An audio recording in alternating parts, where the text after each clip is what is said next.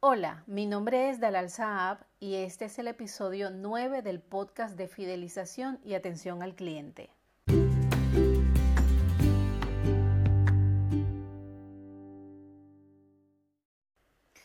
Nuestra mente va muy rápido, leemos poco, queremos que nos llegue toda la información de inmediato y de esta manera surge el uso del hashtag que es una manera rápida de crear categorías en el contenido. Nos ayuda a encontrar un tema específico y también a saber cuántas otras personas tuvieron la misma curiosidad que nosotros.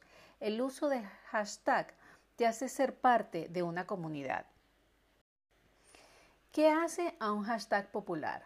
Que la palabra sea lo suficientemente amplia para incluir a muchas personas y empresas. Pero ojo, esto también puede ser un arma de doble filo Puede pasar que tu mensaje se pierda en ese inmenso mar de la audiencia y así no se logre el objetivo.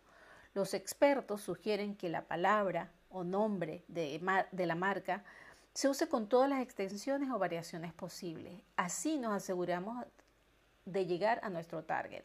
Por ejemplo, en nuestro caso que hablamos de atención al cliente, usaríamos atención al cliente, hashtag satisfacción al cliente, hashtag customer service, hashtag excelente atención al cliente y etcétera.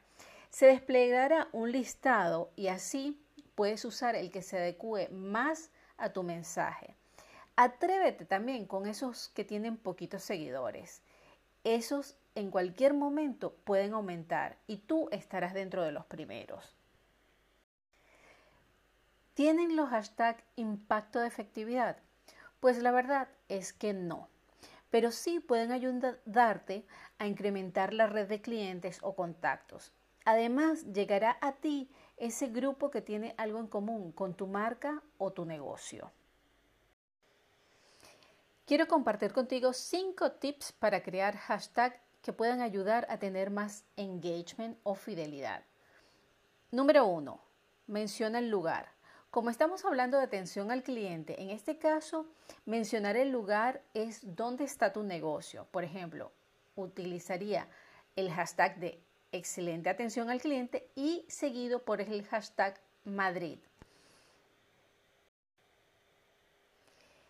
Segundo, cuenta cómo te sientes ese día o cómo te sientes con la marca. Por ejemplo, mejor que en casa o hashtag feliz. Tercero, indica el nombre del evento al que asistes o la ocasión que estás celebrando. Por ejemplo, aniversario, cumpleaños, ven a celebrar. Estos podrían ser tres nombres de hashtag.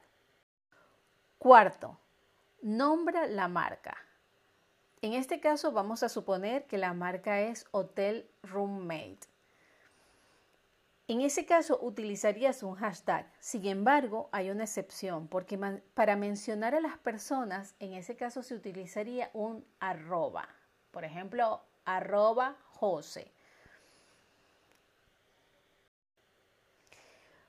Por último, como quinto tip, sé creativo e invita a tus clientes a usar un hashtag para identificarse con tu marca. Por ejemplo, I love my roommate.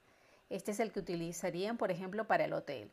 Entonces diríamos hashtag excelente atención al cliente, hashtag Madrid, hashtag feliz, hashtag mejor que en casa, hashtag aniversario, hashtag hotel roommate y I love my roommate.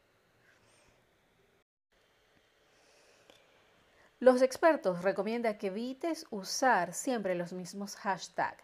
Deben ser relevantes a la situación, interesantes de comentar y además crear compromisos con la marca, con lo cual no deben repetirse en todas las publicaciones. Para finalizar, te lanzo unas preguntas. ¿Has creado algún hashtag para hacer marketing creativo y de esta manera lograr fidelizar clientes? Entonces dime, ¿qué resultados has logrado?